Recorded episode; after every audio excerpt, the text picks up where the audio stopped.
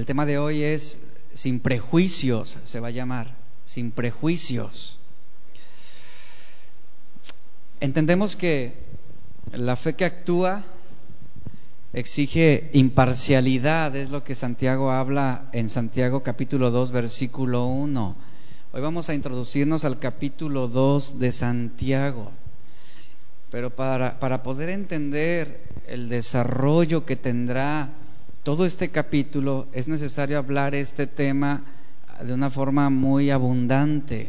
Me voy a concentrar en un aspecto que Santiago habla en este versículo 1 Dice, hermanos míos, al leer esta frase, hermanos míos, queda implícitamente entendido a quién se está dirigiendo Santiago. La exhortación no es para los incrédulos, eh, no es para la gente del mundo, no es para los filósofos, la instrucción es para la iglesia, los cristianos que conformaban esta congregación, que estaba dispersada les dice que vuestra fe en nuestro glorioso Señor Jesucristo, ¿cómo debe ser? Dígalo fuerte, sin acepción de personas. Aquí alguien puede levantar la mano. ¿Quién podría levantar la mano en esta mañana y no ser culpable de este pecado? ¿Hay alguien aquí que pueda decir, yo soy libre de este pecado que Santiago está marcando aquí. Considero que ninguno de nosotros, y bueno, y si hubiera alguno, le cedo el púlpito para que nos enseñe sobre este tema. Pero considero que ninguno de nosotros somos libres de esta culpa.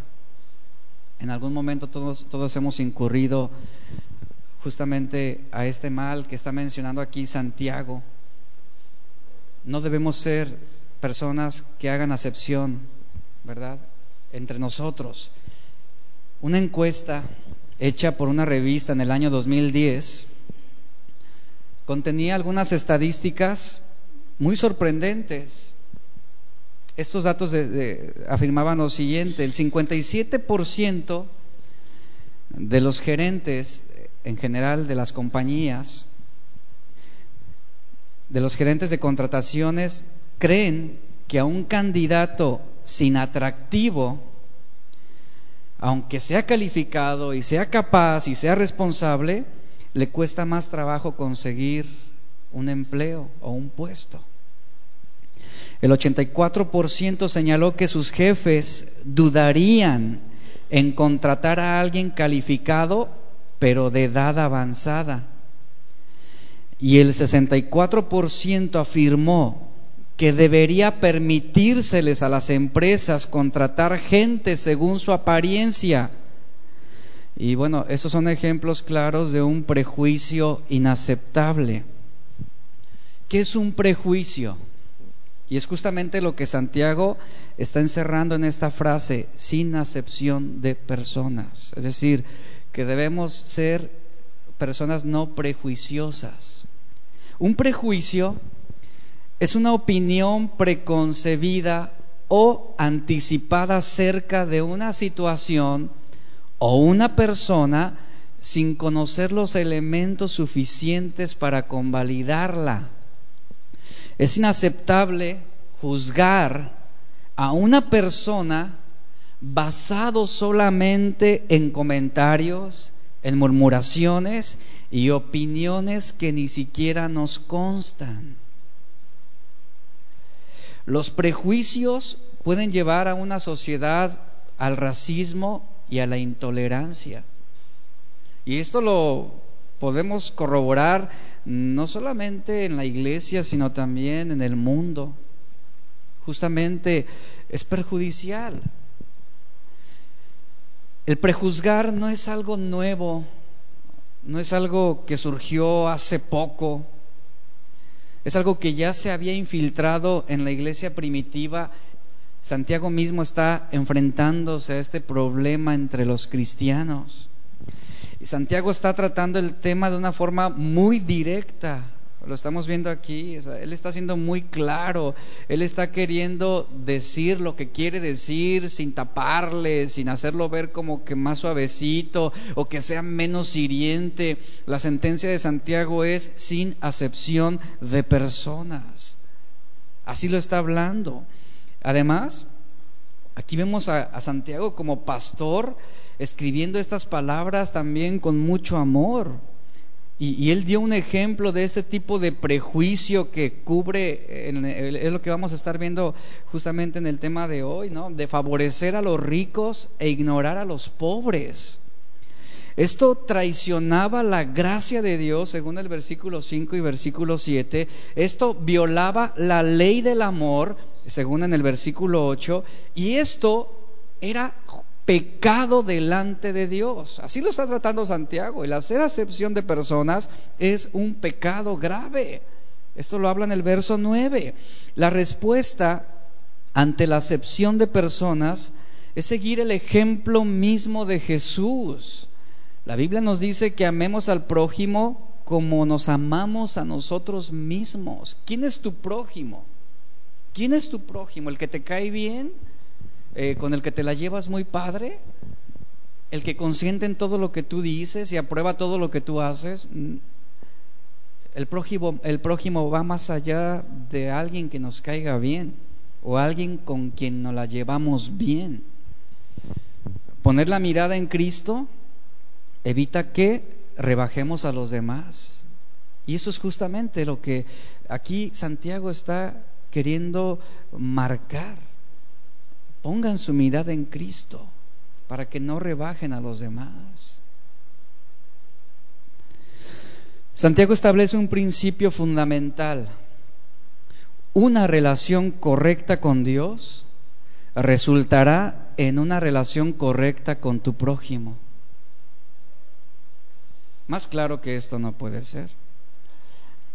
Estas palabras fueron escritas en una época donde abundaba el favoritismo, una época que fue marcada por los prejuicios y también por el odio que estaba basado en las clases sociales, en las etnias, la nacionalidad y un trasfondo religioso. En los tiempos de Santiago, las iglesias se categorizaban dependiendo su origen en aquellos tiempos había iglesias que definían a judíos o gentiles, esclavos o libres, ricos o pobres, griegos o bárbaros. Eso es el, contexto de lo que estamos viendo aquí. Lo cierto es que todos hemos tenido alguna clase de prejuicio. De alguna manera todos somos culpables de ser prejuiciosos. ¿Por qué? Porque la tendencia, llamémosla natural o pecaminosa o perversa de una persona es juzgar, juzgar a las personas que no hemos conocido. ¿Por qué las juzgamos? Por su raza, por su género, por su ocupación, por su profesión, por su nacionalidad, por su religión, por sus preferencias, por sus gustos. Y eso finalmente va a limitar la verdad. Esta enseñanza nos ayudará a identificar nuestros propios prejuicios, pero también tiene el fin de animarnos a romper los muros internos que existen en nuestra mente y en nuestro corazón que se hayan levantado por causa de ellos. Santiago estaba lidiando con este problema dentro de la iglesia. La versión NBI traduce esta frase no hacer acepción de personas de la siguiente manera, no deben dar lugar a, favoritismos, así lo traduce. Ahora, por culpa de ese favoritismo surgieron múltiples problemas en la iglesia y también entre la sociedad surgieron peleas internas, externas, históricamente surgieron guerras, las famosas cruzadas, surgen enfrentamientos de opinión, desacuerdos estériles. El prejuicio las ha fomentado todas, ha impulsado todas estas divisiones. El enfoque al que ha sido dirigido el prejuicio humano ha sido muy diverso. Juzgamos a una, una persona por su apariencia, ¿verdad? Fácilmente. Lo que miramos, justamente eso es lo que nosotros juzgamos, lo que vemos. A veces el estatus social, la riqueza o la pobreza, eso finalmente nos empuja a tener un prejuicio sobre alguien. Y damos por hecho que sabemos cómo puede ser esa persona o cómo puede pensar esa persona únicamente por lo que estamos observando. Pero Santiago está diciendo eso es pecado. Y esa es una tendencia pecaminosa que hay en todos nosotros. Romanos 2.11, el apóstol Pablo escribió, porque no hay acepción de personas para con Dios. Está diciendo Pablo que Dios no hace ninguna clase de acepción. Él no lo hace así. Por lo tanto, lo natural que debe surgir en el cristiano es, bueno, tampoco deberíamos de hacerlas nosotros, pero las hacemos. Pablo también estuvo aquí condenando los prejuicios y el favoritismo que pueden marcar el carácter de una persona dentro de la misma iglesia. La frase acepción de personas se traduce de una palabra griega que tiene el sentido literal de levantar el rostro de alguien. Es decir, de elevar a alguien por encima de los demás. Y da la idea de juzgar por las apariencias y sobre esa base brinda favores y un respeto especial en base a lo que nosotros estamos juzgando por lo que vemos. Es un juicio que se hace meramente superficial sin considerar los verdaderos méritos ni las habilidades o el carácter de una persona. Y qué fácil es abrir la boca y emitir una opinión o un comentario sobre alguien que ni siquiera conocemos. Y eso es pecado, está diciendo Santiago. Eso es pecado.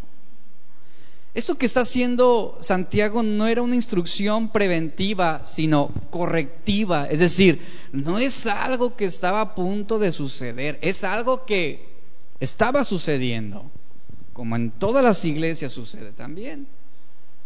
Y esta enseñanza va a llevarnos a esa madurez también espiritual. Y esta enseñanza va a llevar también a mejorar nuestras relaciones con los demás. Un escritor dijo lo siguiente, si se valora a la persona por la apariencia de su sonrisa graciosa y de sus finos y delicados modales, entonces el diablo sería la persona más simpática del mundo. Hay bondades escondidas en lo profundo del alma que no puedes mirar en la superficie de la apariencia. Tienes que zambullirte dentro del alma y buscarlas allí. Es lo que dice ese escritor. Lo cierto es que todos pensamos y por lo tanto todos juzgamos. El juicio es una capacidad mental innata del ser humano que le sirve para formarse una opinión de diversas cosas. Y es algo que ejercemos todos los días. Nos sirve para hacer decisiones, para ser amigos y enemigos. Por nuestro juicio, evaluamos, vea, podemos evaluar las decisiones de otros. Y tenemos esa tendencia siempre de juzgar lo que una persona está decidiendo hacer, por ejemplo, en cuanto a la crianza de sus hijos, o a veces cosas tan superficiales como el color con el que quiso pintar su casa, y podemos determinar si fue malo o fue bueno, apelando a qué? A lo que yo simplemente estoy observando. Si algo no me gusta, yo lo voy a juzgar como algo malo, aunque no sea así. Esta pintura para algunos pudiera ser mala y fea y pudieran juzgar y decir, qué horrible trabajo. A mí me gustó y a mí me encantó. Pero usted al momento en que lo ve malo y no le parece y no le gusta, ¿qué va a hacer? Va a señalar una opinión negativa y va a dar pie a murmuraciones. Esto es lo que Santiago está hablando aquí. Y si esto pasa en cosas tan simples donde fácilmente nos prestamos para hacer una declaración o, dar una opinión que nadie nos preguntó sobre alguien, hay que tener mucho cuidado en la manera en cómo estamos usando nuestros labios, nuestras palabras, hacia dónde estamos orientando nuestras opiniones, porque nuestro juicio puede desbocarse hacia, hacia, hacia juzgar lo que otro hace, lo que otro dice, sin tener realmente elementos eh, suficientes como para aseverar que lo que nosotros estamos diciendo es algo verdadero. Pero ¿saben qué es lo peor del asunto? Que mientras estemos en esta carne, no vamos a dejar de juzgar. Esa es la realidad. Pero aquí lo importante es que aprendamos a juzgar sabiamente y con un espíritu imparcial, amoroso, siempre buscando el edificar la vida de la persona, no el destruir a una persona. Y quiero mencionarles rápidamente unos puntos acerca del juicio en el sentido negativo, como lo estamos, como Santiago lo está tratando aquí, de no hacer acepción de personas, no ser prejuiciosos en ese sentido. Número uno, el juicio superficial es malo. ¿Qué es un juicio superficial?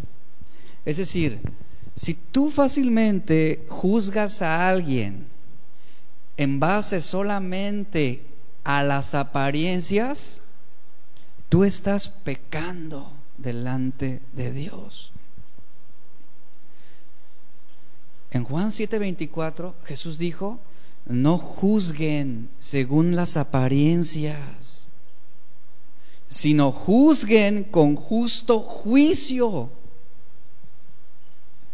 Jesús está advirtiendo que no debemos nosotros prestarnos a señalar que algo está mal solo porque a ti no te parece correcto. Es lo que está diciendo. Antes de afirmar algo, tú debes estar seguro de que sea verdadero, de que sea cierto. Porque es absurdo sacar conclusiones antes de tú investigar los hechos. Y eso estaría violando estaría violando la verdad de Dios. Proverbios 18:13 nos dice, es necio y vergonzoso responder antes de escuchar. ¿Cuántas veces aún la persona ni siquiera hemos dedicado el tiempo para escuchar lo que la otra parte tiene que decirnos? Y nosotros ya estamos inclinándonos hacia un lado solamente por lo que nosotros pensamos. Y no somos cuidadosos también en ese aspecto. Y esto daña severamente también nuestras relaciones con otros. Vea, Santiago es muy claro. Es necio y vergonzoso responder antes de escuchar. Por ahí leí una frase que decía que el problema de nuestra comunicación consiste en lo siguiente, que nos prestamos para escuchar, no para comprender, eh, que cuando prestamos nuestro oído a escuchar es no para comprender, sino para contestar.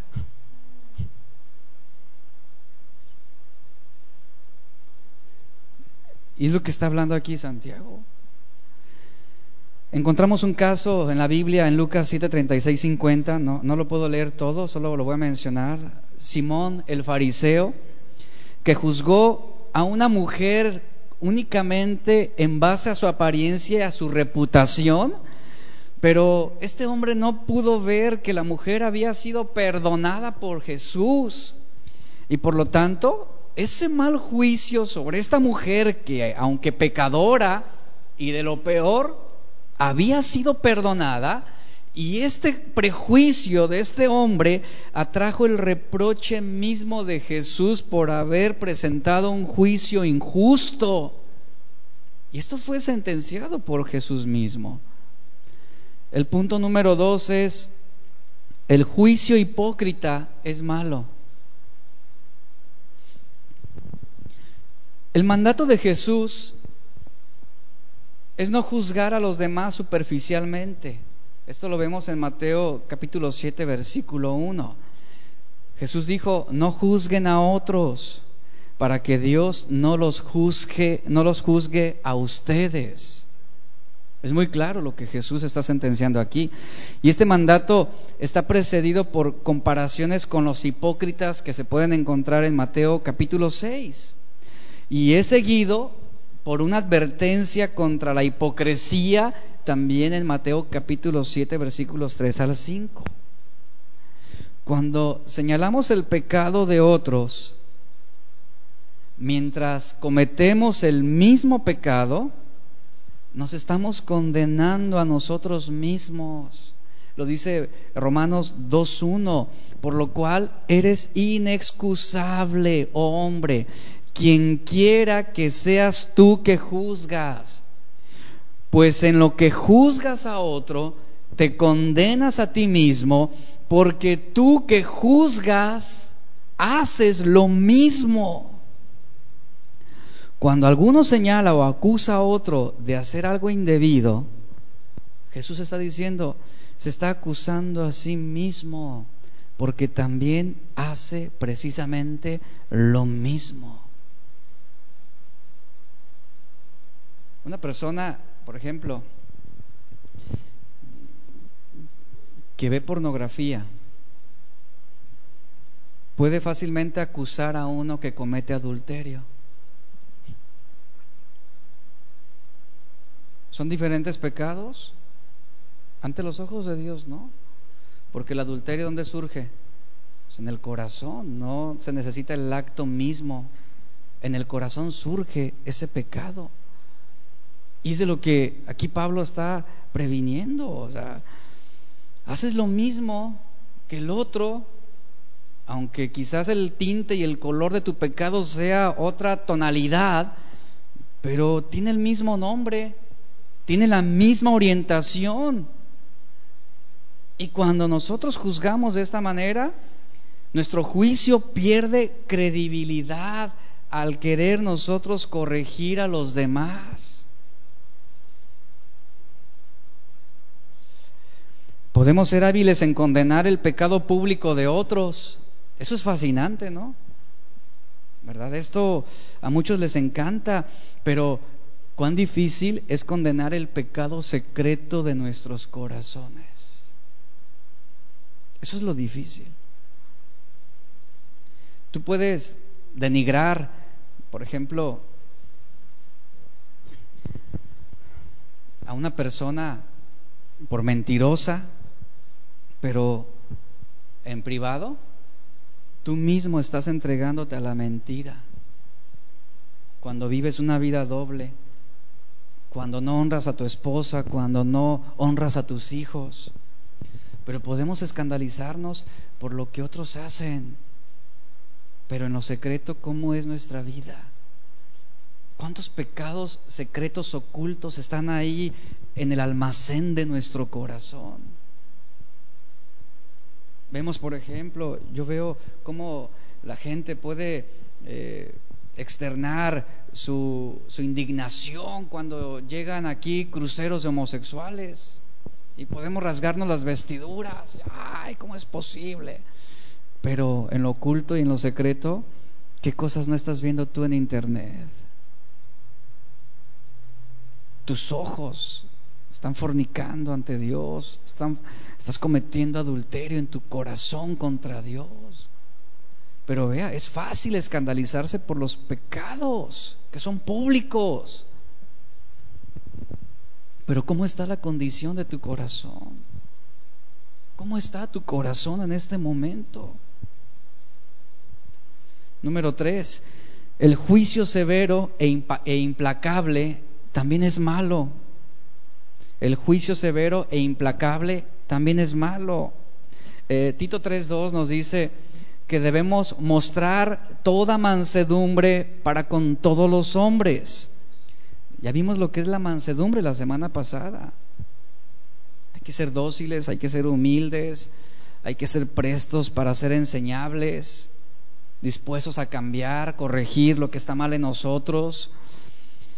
Los misericordiosos, Jesús dijo, Mateo 5:7, alcanzarán qué? Misericordia. Eso es lo que Jesús mismo advirtió. Y, y Mateo 7:2 dice, porque con el juicio con que tú juzgas, serás juzgado, y con la medida que tú mides, serás medido. Jesús aquí está advirtiendo en contra del juicio severo y a veces un juicio falto de misericordia contra una persona. Si somos implacables para juzgar a otras personas, el principio es el siguiente.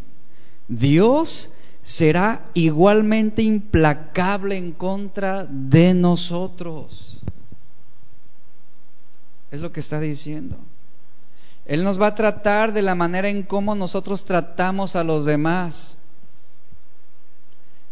Si tú eres de los que llegan con lista en mano para corregir a otro, ¿qué hará Dios contigo? Él va a llegar también con lista en mano y te va a decir, a ver, y va a sacar el pergamino en tu contra. ¿Y todo esto a dónde apunta? Bueno, a la misericordia que debemos tener, la disposición que debemos tener y mostrar hacia los demás, y de esta manera también Dios será compasivo con nosotros. Pero a veces, ¿qué pasa? Que no dejamos pasar absolutamente nada de los demás. Nada. Y somos severos. Y somos críticos y somos implacables justamente en nuestro juicio hacia las personas. ¿Y qué está diciendo Jesús? Bueno, con la medida con que tú mides, de esa misma manera tú también serás medido. Y, aquí vemos, Dios será igualmente implacable contra nosotros y Él nos va a tratar de la manera en cómo tratemos a los demás, está diciendo aquí. Mateo 7:12 dice, traten a los demás, traten a los demás como ustedes quieren ser tratados. Podemos ser como aquel obrero de ferrocarril que pone una señal equivocada y hay un accidente. El hombre es juzgado y es severamente castigado por su error. Pero lo que muchos no sabían fue que el día anterior también este hombre había puesto la señal equivocada. ¿Qué marcó la diferencia? Que no hubo ningún accidente y por lo tanto nadie lo acusó un día antes por ese descuido que había tenido. Pero el error fue exactamente el mismo. Accidente o no accidente, público o secreto, el accidente no generó la culpa, sino el acto de haber puesto la señal equivocada. Era su responsabilidad haber tenido cuidado. Y era tan culpable la primera vez como la segunda vez. Pues expuso negligentemente las vidas humanas. ¿A dónde voy con este ejemplo? Es fácil, es fácil medir el pecado cuando surge la tragedia. Es fácil. Es fácil castigar a una persona adúltera cuando su pecado ha salido a la luz pública. Pero tanto en lo público y en lo secreto, ese pecado ante los ojos de Dios es igualmente una tragedia. Y es fácil ignorar cuando ese pecado no pasa a ser más que privado. Es difícil, perdón, juzgar. Cuando ese pecado se conserva ahí en ese almacén donde absolutamente nadie lo ve. Pero haya habido accidente o no haya habido accidente, el pecado es grave. ¿Pero qué juzgamos nosotros siempre?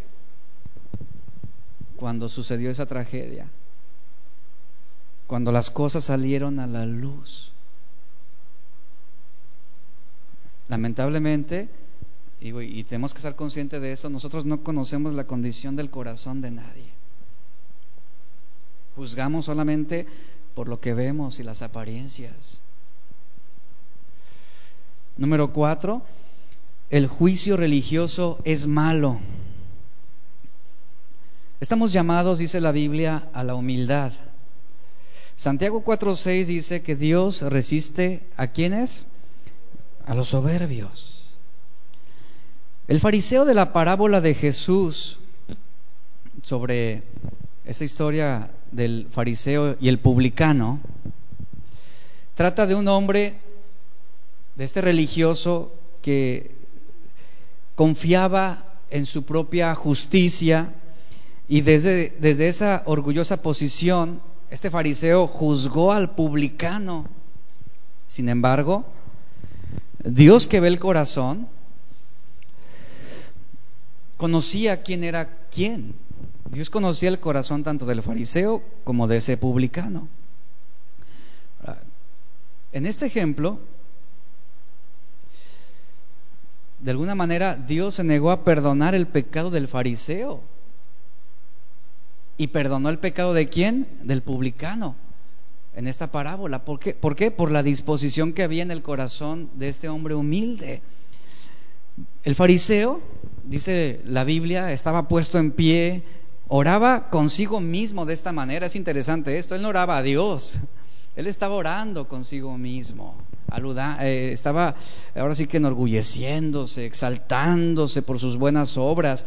Y este fariseo dice, Dios, te doy gracias porque no soy como los otros hombres. ¿Cómo estaba juzgando este fariseo? ¿En base a qué? a la apariencia y no al corazón. Te doy gracias porque no soy como los demás. Yo no soy ladrón, yo no soy injusto, no soy adúltero, ni aún soy como este, así lo dice despectivamente, ni aún soy como este publicano. Ayuno dos veces a la semana y doy diezmos de todo lo que gano. Ahí estaba este fariseo juzgando a este hombre humilde. Yo no soy como este publicano. ¿Y saben qué es lo, y, saben que esta declaración tiene cierta verdad? Efectivamente, este fariseo no era como ese publicano, era mucho peor que el publicano, porque se creía mejor que él, se sentía mucho mejor que él, más santo que él, más perdonado que él, era mucho peor que este hombre. Y el fariseo en esta parábola está representando a ese tipo de personas que están convencidos que son buenos por sí mismos, que son más consagrados, que se alaban a sí mismos, que se jactan de su grado de santidad, porque su enfoque está en lo que ellos hacen, en lo que ellos hacen no en la esencia misma de las cosas. Este hombre estaba lleno de sí mismo. Este fariseo se alabó a sí mismo y se comparó a sí mismo con los otros hombres.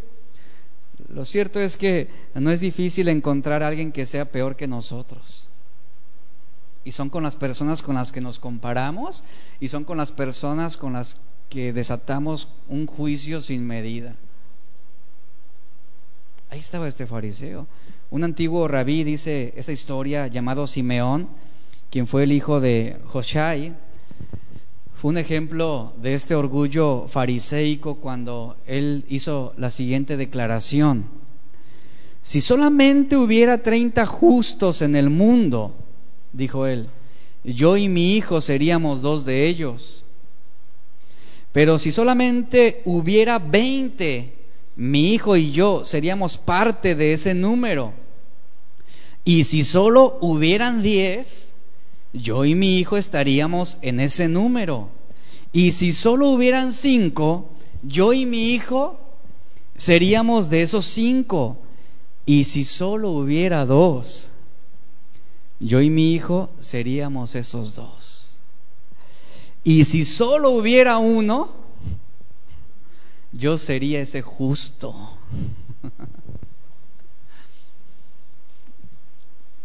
¿Se da cuenta? Número 5. El juicio falso es malo.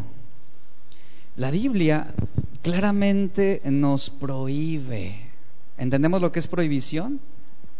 Algo que no debemos hacer. Si lo hacemos, ¿qué sucede? Habrá peligro. Usted puede leer los anuncios que dicen prohibido nadar en este río, cocodrilos. ¿Cuántas veces la gente no ha puesto atención a las prohibiciones o a las advertencias? Sobrepasan los límites. Y ya después te enteras en las noticias que un cocodrilo le trozó el brazo, la pierna a un pescador que andaba ahí. Son las consecuencias que a veces sufrimos por no prestar atención a las prohibiciones, a las advertencias que hay. Aquí encontramos una advertencia muy clara. La Biblia expresa, prohíbe dar falso testimonio. Proverbios 25, 18 nos dice, martillo y cuchillo y saeta aguda es el hombre que habla contra su prójimo falso testimonio. Escuche lo que está diciendo. También la Biblia nos dice en Tito capítulo 3, verso 2, que no debemos difamar a nadie, así lo dice expresamente, a nadie deben difamar. ¿A quién?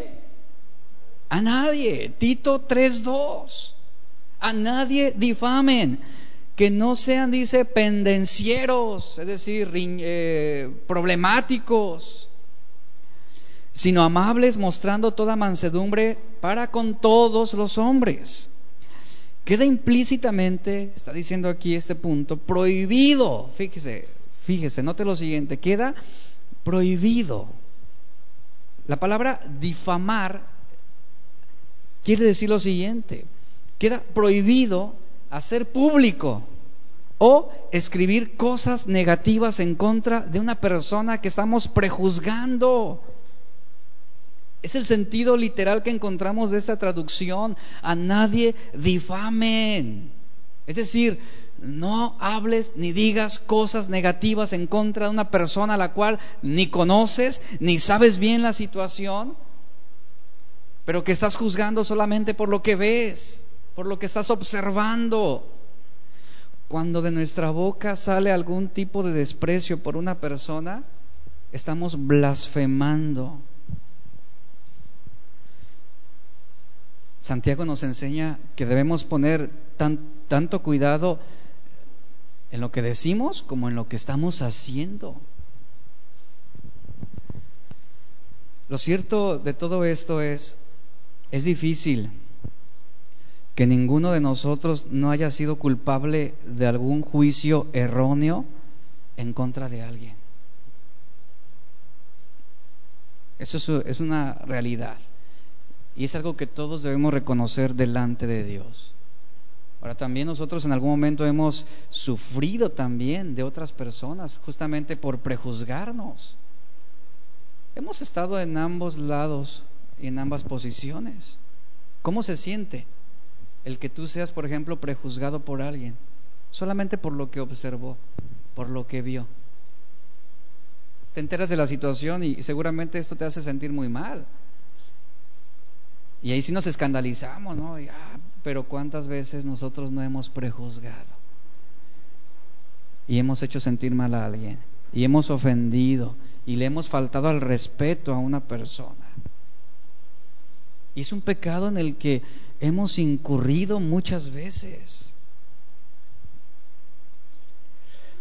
Muchas veces. Y ahí está Tito, a nadie difamen, dice, a nadie, a nadie. El que esté libre de pecado, que lance la primera piedra. ¿Recuerda lo que hicieron esos hombres? Llevaron a esta mujer adúltera ante los pies de Jesús la ley de Moisés dice que esta mujer debe ser apedreada porque fue encontrada en el mismo acto de adulterio. ¿Qué estaban haciendo esos hombres? Queriendo sentenciar que todo el peso de la ley fuera sobre esa mujer pecadora. Pero Jesús que juzgó justamente lo que los hombres no ven, los corazones. Por eso él dijo, el que esté libre de pecado, lance la primera piedra. ¿Y qué hicieron los hombres? Acusados, dice la Biblia, por sus conciencias, uno a uno se fueron retirando de ese lugar hasta que quedaron solamente Jesús y esta mujer adúltera. Lo más triste de este mandamiento de no hablar falso testimonio contra el prójimo, lo más triste es que este mandamiento es el que más se quebranta con frecuencia. Es en el que más cedemos, al que más nos prestamos, al que más nos rendimos. Porque al momento en que algo no nos parezca, o en el instante en que alguien nos hizo algo que nos ofendió, que nos lastimó, inmediatamente prestamos nuestros labios para levantar un falso testimonio contra esa persona. Y hay más velocidad y hay más arranque en emitir un falso testimonio que en mostrar misericordia. La carne fue provocada a reaccionar de esa forma y no aplicamos el dominio propio para frenar justamente eso. Éxodo 20, 18 dice, no hablarás, contra tu, eh, no hablarás contra tu prójimo falso testimonio. ¿Saben qué? La palabra falso testimonio, ¿saben cómo se traduce? No hables mal de nadie. No hables mal de nadie. No hables en contra de tu prójimo. El entorno, por ejemplo, en el que nosotros vivimos, eh, propicia una orientación para emitir un juicio de opinión sobre los motivos que mueven las acciones de otras personas. Aún vean, atreviéndonos descaradamente a juzgar la intimidad ajena, como si tuviéramos la capacidad para conocer los pensamientos de los demás. Y este tipo de juicios traerán como consecuencia acusar equivocadamente a otros e implacablemente. Y una acusación contraria a la verdad es un pecado. Jesús mismo, quiero hacer mención de esto, Jesús mismo nos habló acerca de este prejuicio ya mencioné ahorita algunos versículos. Quiero que veamos el párrafo completo de Mateo capítulo 7, versículo 1. Vamos a leer ahí. Y aquí encontramos algunos principios que Jesús nos da para evitar el prejuzgar a las personas. Esto hará, por ejemplo, que tu familia sea más saludable. Esto, te ayudará a mejorar tus relaciones con los demás. Esto también hará que la iglesia sea más sana en todos los sentidos. En Mateo 7.1, Jesús como punto número uno nos dice que no debemos ser severos en nuestra apreciación para juzgar a otras personas. Mateo 7.1 que dice, no juzguéis para que no seáis juzgados. No juzguéis para que no seáis juzgados. Aquí Jesús primero establece un mandamiento y luego establece un razonamiento sobre el mismo principio. ¿Cuál es el mandamiento? No juzgues. No juzgues. Esto hace alusión a ese espíritu crítico o a ese espíritu censurador hacia los demás, el cual puede remover, lo que está hablando Santiago, una actitud de favoritismo o marcar esa actitud para hacer acepción de personas. El afán de juzgar a los demás es la expresión de un orgullo personal. Una persona que continuamente se presta para juzgar a otros es una persona orgullosa. Una persona que coloca sus propias normas en lugar de las normas de Dios se erige como un juez ante los demás. Y esto da apertura a la conducta infame de una persona hipócrita que estando sucio delante de Dios se atreve a juzgar a otros por su forma de vivir. Porque más adelante Jesús habla sobre esto y señala hipócritas a este tipo de personas. Y tal actitud conduce a una persona a sentirse santa frente a los demás, que son desde la medida de su santidad personal, gente impía, como sucedió con el fariseo y el publicano. Esa era la forma de juicio que propició que hubiera acepción de personas dentro de la iglesia.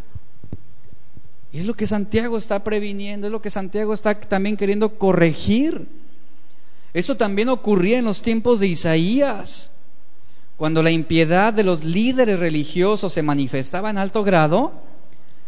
Había líderes religiosos que se atrevían a decirles a otros, dice Isaías 65:5, mantente en tu lugar, no te acerques a mí porque soy más santo que tú. Y con este mandamiento Jesús está prohibiendo enfáticamente emitir juicio condenatorio sobre las intenciones que están motivando las acciones de otros, ya que solamente Dios conoce la intimidad del corazón de una persona. Dios conoce la situación que cada uno de nosotros estamos viviendo. Y cuando dejemos de juzgar a otros, estaremos cumpliendo el mandamiento de Dios y estaremos haciendo la voluntad de Dios que es buena, agradable y perfecta en todos sus sentidos. La advertencia, la exhortación, ¿cuál es? No te vuelvas crítico, no juzgues según las apariencias. Los escribas y fariseos acostumbraban a juzgar a las personas según la apariencia y los llamaban pecadores, malvados, infieles, etcétera. Debemos evitar lo que es falso. Pero no solo eso, sino que también debemos evitar decir lo que es innecesario. Propagar las faltas, los errores y las fallas de otros te convierte a ti, si lo acostumbras a hacer, en una persona chismosa. Es lo que la Biblia dice.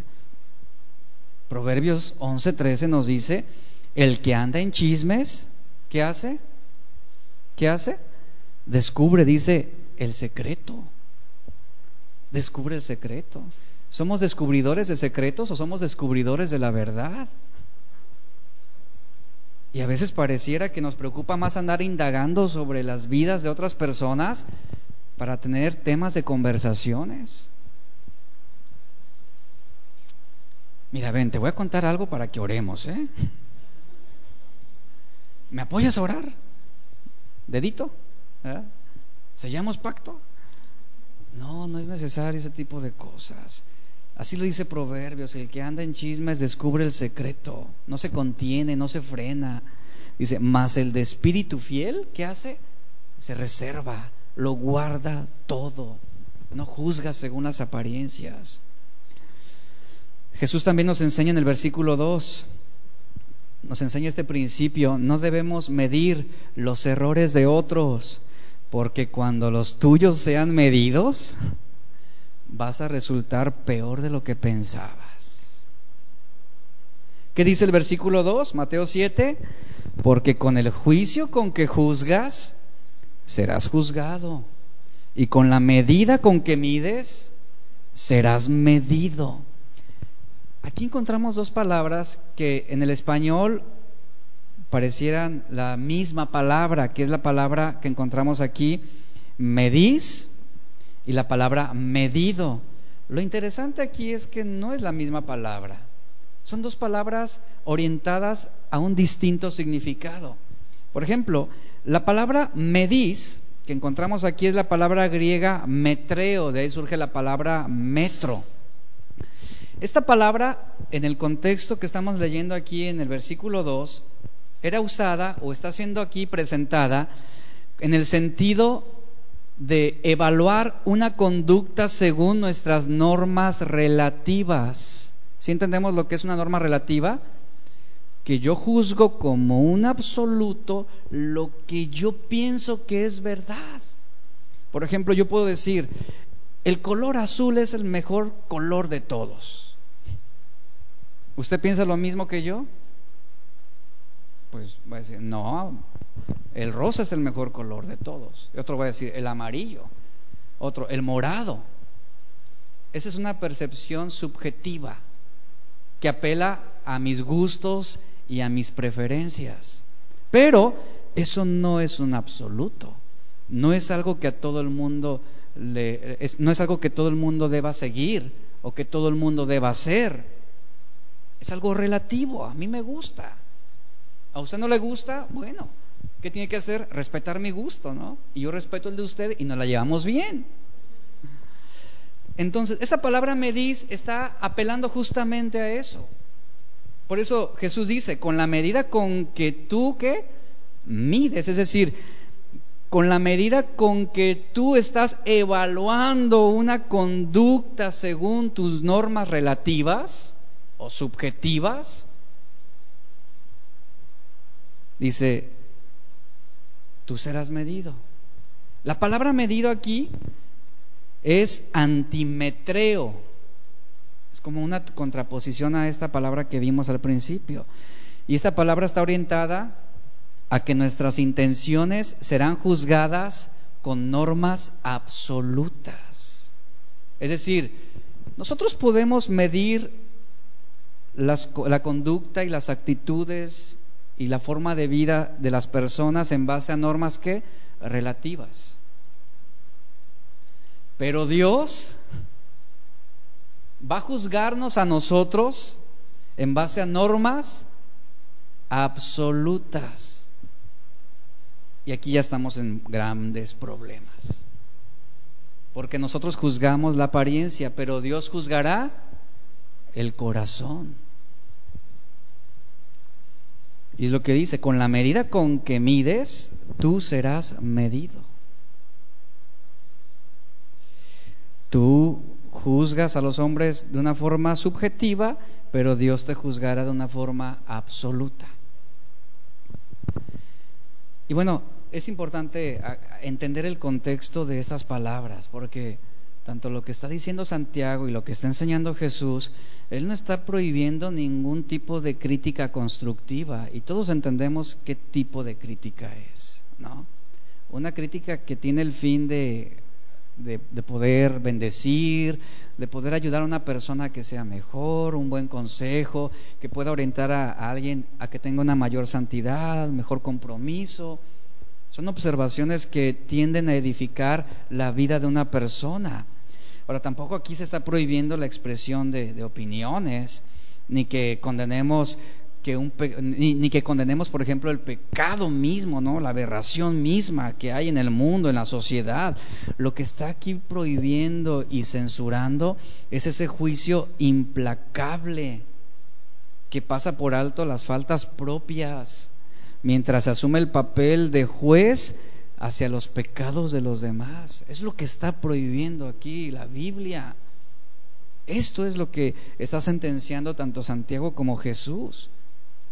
No hay un mejor ejemplo que el de David. Es muy preciso este ejemplo porque David en algún momento también fue prejuicioso.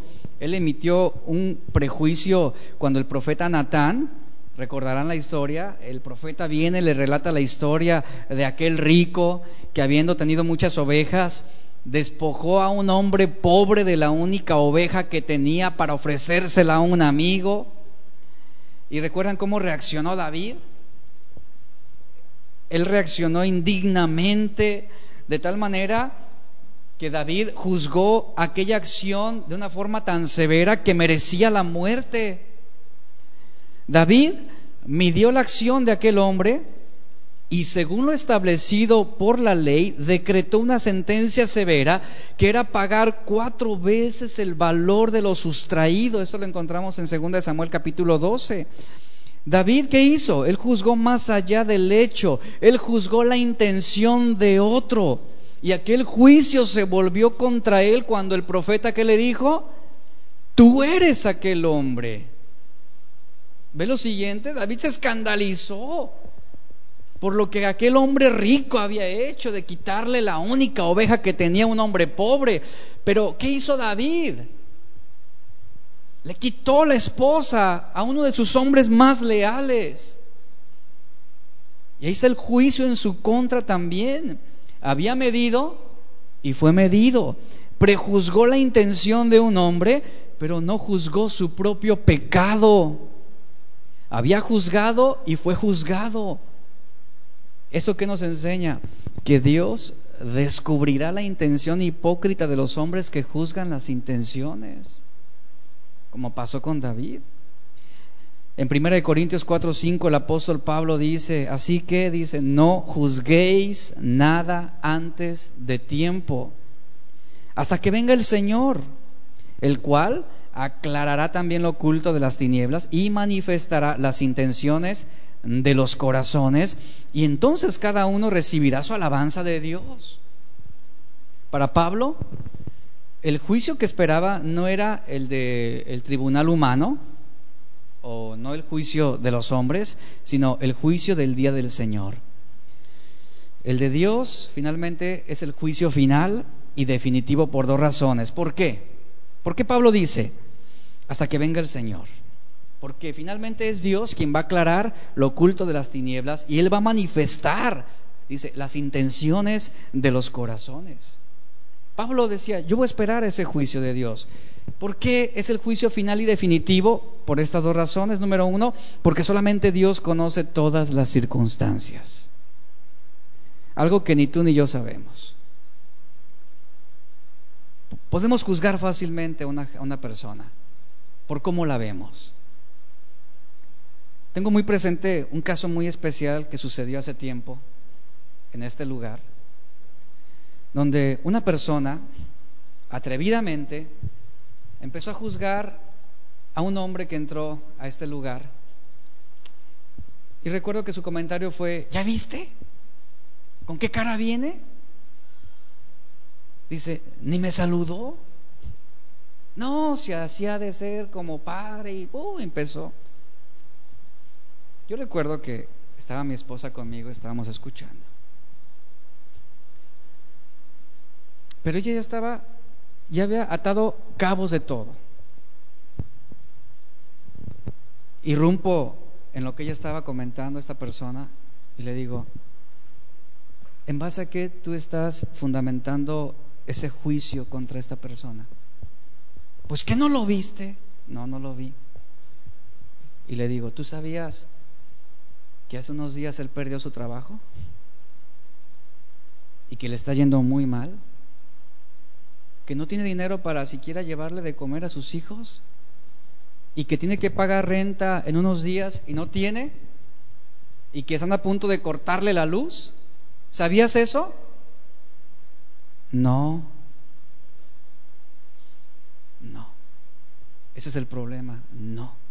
Que no lo sabemos y emitimos opiniones y comentarios y juicios contra las personas por lo que estamos viendo. ¿Qué lo más fácil no era acercarte y preguntarle, ¿cómo estás? ¿Puedo, ayudar, ¿Puedo ayudarte en algo? Eso es lo más sabio. Solo Dios, escuchen, solo Dios conoce todas las circunstancias. Él conoce las luchas que tú estás viviendo. Él conoce las aflicciones que otra persona está teniendo. Él sabe lo que está pasando cada quien. Y a veces son secretos que no compartimos con nadie, que los tenemos ahí guardados, pero que solo Dios conoce y Él sabe. Y número dos, solamente Dios conoce todos los motivos. El hombre ve la acción, pero Dios qué ve? La, la, intención. Nosotros vemos las acciones, pero no las intenciones. Y hay muchas acciones que para nosotros parecen correctas, pero que se realizaron por motivos egoístas. Y hay muchas acciones que parecen equivocadas, pero que fueron realizadas con los motivos más nobles, y es lo que no vemos muchas veces. Jesús también nos enseña el tercer principio en el, en el, versículo 3. No te preocupes en la basurita que tiene tu hermano en el ojo, ocúpate más bien de la rama que hay en tu propio ojo. Hay una frase que yo escuché y me encanta la mugre queriendo lavar al jabón. justamente en eso nos convertimos cuando prejuzgamos. Somos la mugre y queremos a fuerzas limpiar al jabón. En el versículo 3 dice, ¿y por qué miras la paja que está en el ojo de tu hermano y no echas de ver la viga que está en tu propio ojo? Jesús está argumentando lo siguiente, ¿por qué te fijas tanto en lo malo que hacen otros? Y no te das cuenta de las muchas cosas malas que hay en ti. La palabra miras que estamos viendo aquí, ¿por qué miras la paja? Se traduce como percibir o discernir. Hay un grave problema cuando emitimos un juicio condenatorio contra, contra otro. Cuando Jesús se refiere a la paja en el ojo, está intentando ilustrar una verdad que va a resultar muy incómoda. Él se refiere a una partícula pequeña, casi imperceptible, de leña que se introduce en un ojo y que causa malestar y grande irritación. El, el, señalamiento que hace aquí es muy ilustrativo. Hay faltas y pecados en otras personas que difícilmente pueden ser percibidos, pero que suelen ser muy molestos para ellos o aún para nosotros. El que se considera perfecto está siempre atento a señalar las pequeñas cosas que pueda descubrir en las vidas de los demás para censurarlos. La contraparte de lo que Jesús está diciendo y que nos presenta es la siguiente. Ahora Jesús habla de una viga en el ojo de aquel que se está ocupando en juzgar. La palabra hace referencia a un gran madero, a un árbol grande que puede suministrar suficiente madera para construir una casa. Este gran árbol está en el ojo de quien se fija en los pequeña, en las pequeñas fallas de otros. Una persona que mira atentamente los pequeños pecados de los demás es incapaz de mirar los suyos propios cometiendo un pecado mayor contrario al amor.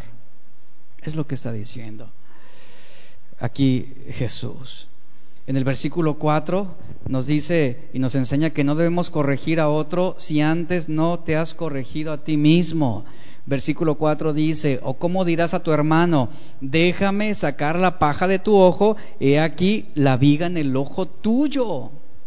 ¿Cómo te atreves a decirle a otro, déjame sacarte la basurita que tienes en el ojo? Si en tu ojo tienes una rama, está diciendo. ¿Saben cómo se llama eso? Eso se llama arrogancia. El que no es capaz de ver sus defectos graves, ¿cómo se atreve a denunciar el de menor importancia en su prójimo? Es como lo siguiente, el homicida quiere corregir al mentiroso. Ahí está el contraste que está marcando. El versículo 5 nos, nos, enseña otro principio, debes ver bien para guiar a otros. Jesús vea cómo lo sentencia, hipócritas. Saca primero la viga de tu propio ojo y entonces verás bien para sacar la paja del ojo de tu hermano. Cuando Jesús dijo estas palabras tenía en mente el comportamiento de los escribas y fariseos que se atrevían a juzgar y acusar las faltas menores de los demás, a veces fallas que podemos dejar pasar mientras perseveraban en la práctica de grandes pecados. Así, así vivían los fariseos. Y miren, el legalista siempre va a estar presente en todo lugar, en todas las iglesias, y siempre estará dispuesto a condenar, pero que se muestra incapaz de ceder a su posición. Y aquí el señalamiento hipócritas es un calificativo muy fuerte de quienes encuentran placer por denunciar el pecado ajeno, pero se niegan a reconocer el suyo propio. Si decimos que no tenemos pecado, dice primera de Juan 1.8, nos engañamos a nosotros mismos y la verdad no está en nosotros. Versículo 9, si confesamos nuestros pecados, Él es fiel y justo para perdonar nuestros pecados y limpiarnos de toda maldad. Así lo dice la palabra. Y acompáñeme rápidamente a Santiago 2, capítulo, versículo 2 al 4 para terminar.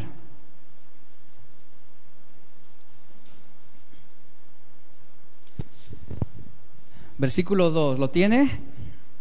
Dice, porque si en vuestra congregación, aquí ya, ya, ya antecedió lo que es el prejuicio, el no hacer acepción de personas, Dice, si en vuestra congregación entra un hombre con anillo de oro y con ropa espléndida, y también entra un pobre con vestido andrajoso, y miráis con agrado al que trae la ropa espléndida, y le decís, siéntate tú aquí en buen lugar, y decís al pobre, estate tú allí en pie, o siéntate aquí abajo, aquí bajo mi estrado.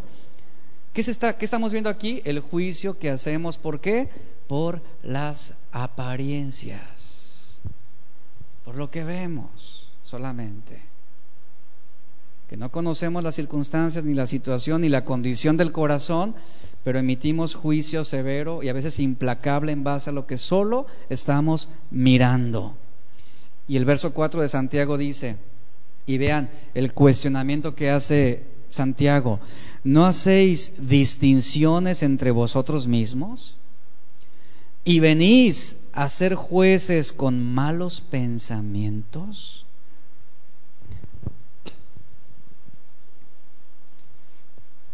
Aquí es lo que Santiago está diciendo. Han venido a ser jueces, dice Santiago, han venido a ser jueces con malos pensamientos. El prejuicio nos lleva a discriminar. El prejuicio nos lleva a mantener favoritismos. Y aquí no se trata solamente de un hombre rico y un pobre. Se trata de la personalidad también de cada uno de nosotros. De eso se trata. Esto va más allá de una posición social. Habla de nuestra actitud hacia las personas y los prejuicios que podemos presentar ante ellas. Y el prejuicio nos va a llevar a discriminar en base a esto mismo, a lo externo, a lo visible, ignorando totalmente las cualidades internas de una persona. Santiago los llama como jueces con malos motivos, jueces con malas intenciones, con malos pensamientos, porque han juzgado de manera superficial, es decir, han llegado a una conclusión sobre una persona antes de conocer a fondo el objeto de juicio. Y vuelvo a este punto, el hacer juicio no es en sí pecaminoso, pero el pronunciar un veredicto antes de examinar las evidencias es un pecado muy grave. Y el caso propuesto por Santiago ilustra esta, justamente esta acción. La congregación pronuncia juicio a base de la apariencia externa de dos hombres, el hombre rico, el hombre pobre. Al que se ve mejor, ¿qué dice Santiago? Bueno, se le da mejor honra, pero al que se ve muy mal, se le deshonra. Y ese principio aplica también en nuestras relaciones unos con otros. Queremos tener una iglesia sana, queremos tener una mejor iglesia que ame a Dios con todo el corazón, pero también que ame a las personas. No hagamos prejuicios. Y lo peor de todo este asunto es que olvidamos una cosa que es bien importante, que junto a la cruz de Cristo, todos los hombres, ricos, pobres, judíos, gentiles, todos estamos al mismo nivel ante los ojos de Dios. Y olvidamos algo importante, que todos fuimos comprados con la misma sangre preciosa de Jesús. Y que esa sangre preciosa limpió tanto al rico como al pobre tanto al judío como al gentil, tanto al griego como al bárbaro. Es la misma sangre preciosa que nos ha limpiado a todos. Cierre sus ojos, vamos a terminar. Debemos aprender a, poner nuestra mirada en Jesús. Como lo dije al principio, de esta manera evitaremos rebajar a los demás. De antemano yo sé que todos hemos incurrido en este pecado. Tú puedes levantar tu mano y, y decir, yo soy culpable de este pecado. Somos culpables de este pecado. Y en este momento yo quiero animarte a que te pongas a cuentas con Dios, que le pidas perdón a Dios, que nos ayude Pidámosle que nos ayude a cuidar nuestros comentarios, a cuidar nuestras palabras, a frenar nuestras opiniones, a conducirnos sabiamente y piadosamente unos a otros. Que el Señor perdone y limpie nuestro pecado porque es un mal grave. Que nos perdone todas aquellas veces que hemos hablado de esta manera, juzgando solamente por la apariencia, definiendo quién es más santo o quién es más consagrado o quién es más amoroso o más bondadoso solo en base a lo que nosotros percibimos.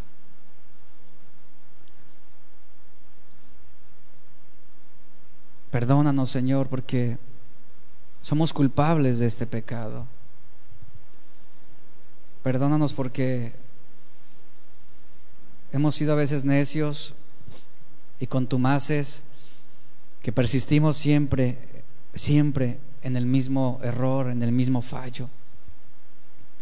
Y te pedimos que tengas misericordia de nuestras vidas y que nos permitas crecer espiritualmente, mejorar y cambiar aquellas cosas que necesitan ser quitadas, desechando toda inmundicia de nuestros corazones y toda abundancia de malicia. Queremos quitarlas de nosotros. Que tú limpies esta mañana, tarde, nuestras bocas, nuestras mentes, nuestros ojos, nuestros corazones, nuestras palabras, que nuestras apreciaciones sobre los demás sean en un santo juicio, pero sobre todo que podamos movernos entre nosotros con amor y misericordia. Gracias te damos, Dios, por tu palabra hoy. Enséñanos a vivir una vida conformada a tu voluntad. En el nombre de Jesús, amén y amén.